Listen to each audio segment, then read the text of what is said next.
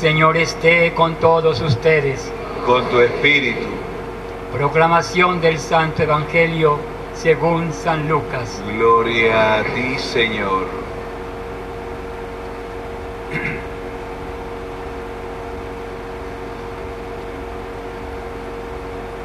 Estando ya crucificado, las autoridades y el pueblo le hacían muecas a Jesús diciendo, a otros ha salvado, que se salve a sí mismo si él es el Mesías de Dios, el elegido.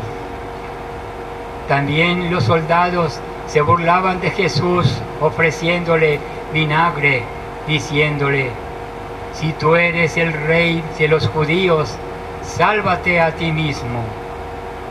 Había sobre la cruz un letrero en griego, latín y hebreo que decía, este es el rey de los judíos.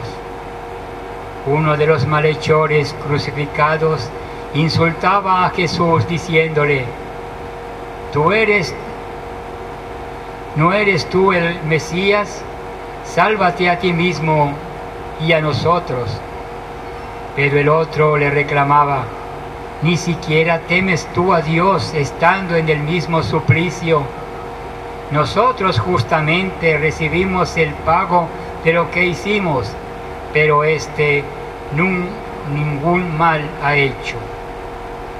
Él y añadió, Señor, acuérdate de mí cuando llegues a tu reino. Jesús le respondió, te aseguro que hoy estarás conmigo en el paraíso.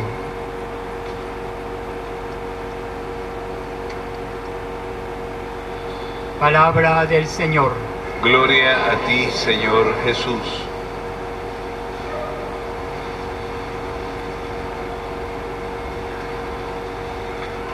Bien, hoy le damos la bienvenida a un grupo de niños que van a hacer su primera confesión. Pónganse de pie. Han echado un año entero preparándose para el día de hoy y quise recordarles a ellos que dentro de un mes que tenemos Navidad, ¿verdad? Entonces hoy será Navidad para ustedes. Un aplauso para ellos.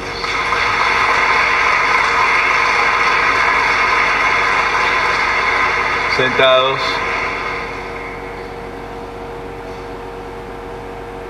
Estamos celebrando una fiesta que cierra, por decir, con broche de oro, lo que significa un año entero de preparación.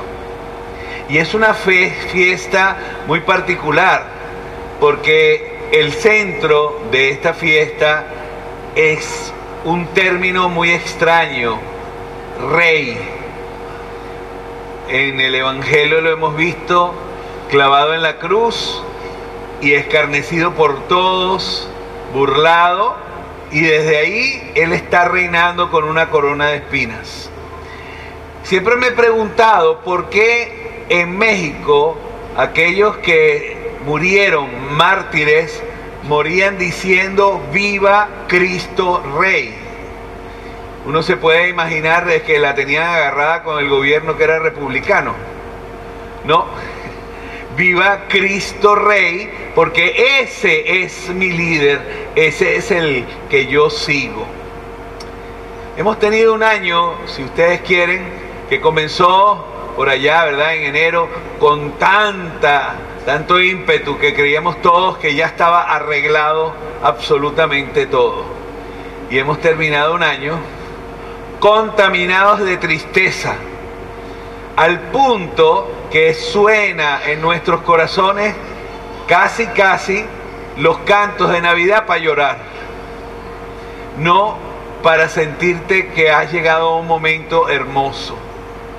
Y miren, se dedican sistemáticamente a hacernos sentir tristes, a hacernos sentir desesperanzados. Y permítanme colocar el término que, que, puse en la hoja. Él nos ha liberado del poder de las tinieblas. Las tinieblas se han ensañado con nosotros y le hemos dado todo el camino posible e imaginable.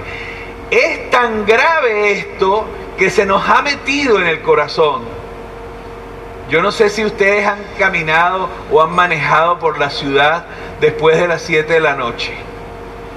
Pero aquí, esta calle parece la boca del infierno, para no decir la boca del lobo. Del infierno, sí, porque tú caminas por esa calle encomendándote el alma. No hay nadie. Y ese de nadie es realmente nadie. ¿Qué pasó? Nos hemos acuartelado en nuestras casas por miedo a la oscuridad. Pero esto es solamente un símbolo de lo que ya estamos viviendo. Y esto es tan, pero tan grave que me permito poner los colores más oscuros en esta fiesta tan llena de colores claros. No le hemos dado a Dios el puesto que a Él le correspondía durante este año. Hay fogonazos. Hemos vivido, por ejemplo, un año muy hermoso dentro de la pastoral social. Ha crecido el número de personas que han participado en retiros. Tenemos grupos muy interesantes que siguen insistiendo en llamarnos la atención. Cuando sea después de la comunión, les voy a poner un audio, es un video, pero les voy a poner un audio del cardenal invitando a una misa para comenzar el nuevo año litúrgico todos juntos. Todo esto hay que echarle leña para que crezca ese fuego. Nosotros no podemos salir de las Eucaristías con caras, perdónenme la palabra porque es injusta, pero con caras de Viernes Santo. Es injusto porque en el Viernes Santo es lo que acabamos de escuchar, es una de las palabras de Jesús, ¿no? Hoy estarás conmigo en el paraíso. Pero no podemos salir amargados, no podemos salir dándole aplauso a aquellos que nos quieren mantener en la oscuridad mientras ellos en las sombras se están enriqueciendo y no precisamente de buenas obras. Por eso, tomémonos esta fiesta de Cristo Rey con el mismo ímpetu de aquellos que morían gritándolo. Sintamos en nuestro corazón que tenemos un solo líder, que no sea Milana, que no se echa para atrás, o como dicen los muchachos ahora, que no arruga. Tenemos un líder que nos ha verdaderamente convencido porque muriendo, clavado en la cruz, resucitó.